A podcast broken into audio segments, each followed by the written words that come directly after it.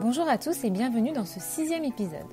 Toutes les deux semaines, le mardi à 20h ou 20h30, vous pouvez nous retrouver en live sur Facebook et Instagram pour parler nutrition avec l'un des deux vétérinaires constituant notre pôle santé Reverdy. Nous avons ensuite décidé de créer ce podcast pour reprendre les grandes questions abordées pendant le live et celles auxquelles nous n'avons pas eu le temps de répondre. Aujourd'hui, nous allons reprendre avec notre vétérinaire Aneva les grandes questions abordées pendant notre dernier live sur l'alimentation de la poulinière en vous redonnant les phases clés de la gestation et nos recommandations concernant les aliments et les suppléments nutritionnels. Alors on commence avec la première question. Aneva, peux-tu nous rappeler les périodes clés pendant lesquelles les besoins nutritionnels de la jument changent? Oui, bien sûr. Alors, il, euh, il, est important de considérer plusieurs phases. Euh, Jusqu'au dernier tiers de la gestation de la jument, les besoins nutritionnels de la jument sont plus ou moins équivalents aux besoins d'un cheval à l'entretien. Donc il n'est pas forcément nécessaire euh, de procurer plus d'énergie ou d'autres nutriments à la jument. Bien évidemment, si la ration est équilibrée à la base. Ensuite, à partir de la lactation, c'est-à-dire après le poulinage, les besoins vont doubler en matière d'énergie et tripler en matière de besoins en protéines. Super. Et du coup, j'imagine qu'il faut euh, qu'il faut faire attention à, l'état corporel de la jument, avoir une jument ni trop ni trop fit, ni trop fine, ni trop grasse, si je peux parler comme ça. Oui, bien sûr. Euh, c'est vrai que l'état euh, de notre corporel est un est un moyen de surveiller la, la prise de poids de sa jument. Alors, il est vrai que avant de commencer la gestation, idéalement, la jument devrait être aux, alentours de la note 3, voire 3,5. Et au cours de la gestation, il est bon de, surveiller cela pour que ça ne dépasse pas euh, la note d'état corporel 4 au cours de la gestation. Parce qu'on connaît les effets, euh, enfin les mauvais effets, donc les effets euh, négatifs que peut avoir l'état corporel de la jument sur euh, le poulain quand il euh, grandira plus tard. Et est-ce que tu pourrais nous préciser les risques d'avoir euh, les risques pour le poulain d'avoir une jument trop en état? Oui, bien sûr. Alors ça dépend un tout petit peu à quel moment la jument est, trop en état, mais disons en grande ligne, l'influence sur sur le poulain est que il y a des perturbations, euh, notamment dans la glycémie, donc dans, dans la gestion du, sucre dans le sang du poulain qui sont, qui sont perturbées.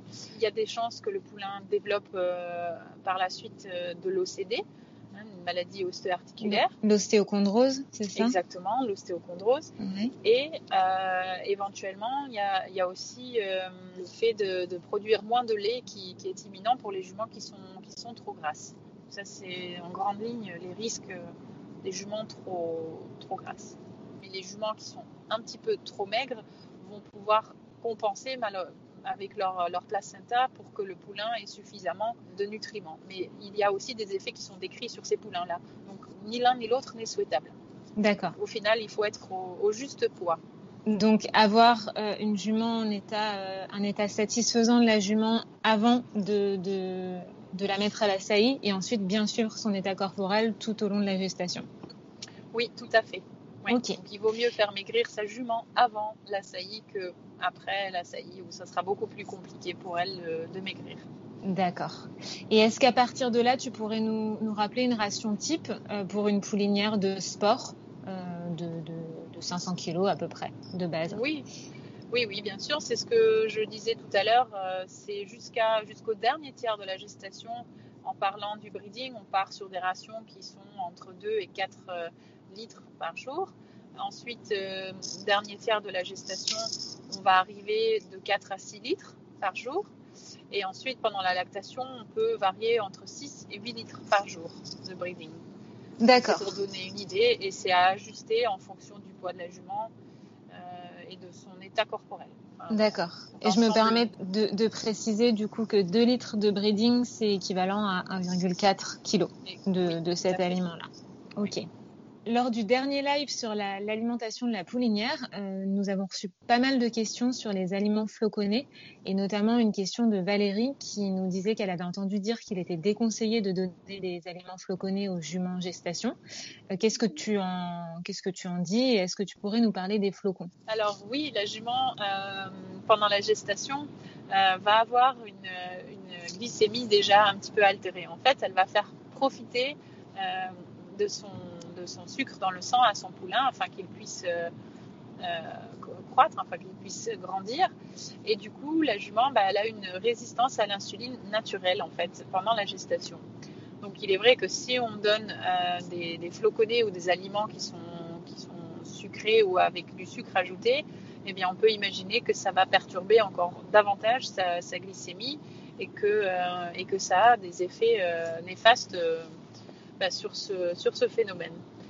De plus que les, les floconnés ont donc un index glycémique assez élevé et que ça contribuera seulement à, à faire grossir la jument de manière euh, non souhaitable, enfin, va lui faire prendre du poids qui n'est pas souhaitable de cette façon. Et du coup, avec tous les, les, les, risques qui en découlent, et notamment les risques d'ostéochondrose dont tu parlais tout à l'heure, j'imagine. Oui, tout à fait. Ça, à la fin, ça peut en effet contribuer à, à perturber hormonalement le poulain et à, en effet développer euh, l'OCD. D'accord, c'est un petit peu le même effet que si, euh, si de la mélasse était ajoutée dans l'aliment? Euh, oui, oui, oui, parce que l'index glycémique du coup de cet aliment va, va, être trop élevé et ne sera pas favorable euh, au poulain. Oui, ok.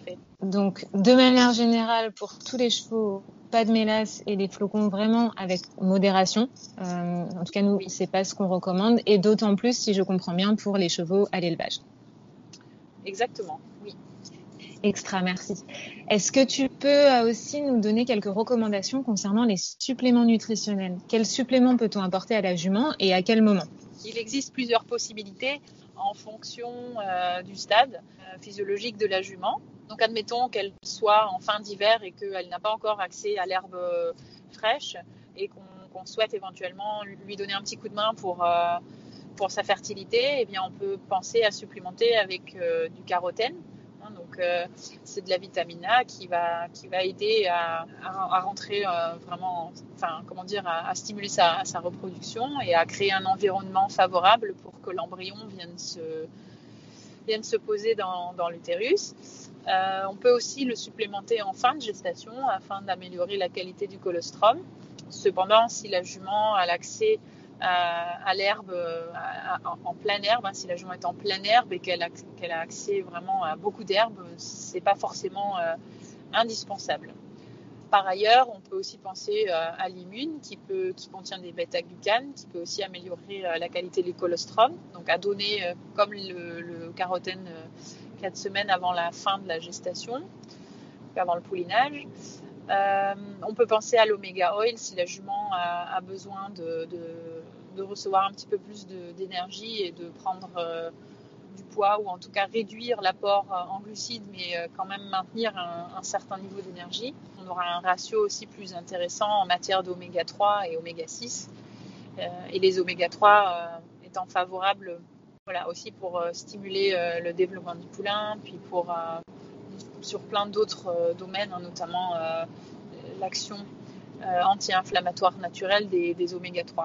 Donc ça, c'est ce qu'on pourrait recommander. Puis éventuellement le flore pour des juments qui, bah, qui restent pareil, un petit peu fines et qui ont, qui ont besoin d'un petit coup de main pour, pour rester, rester belles. Et eh bien, le flore peut être indiqué puisqu'on va apporter un support digestif à la flore intestinale et, ça peut être tout à fait bénéfique euh, tout au long de la gestation, voire euh, pendant la lactation même.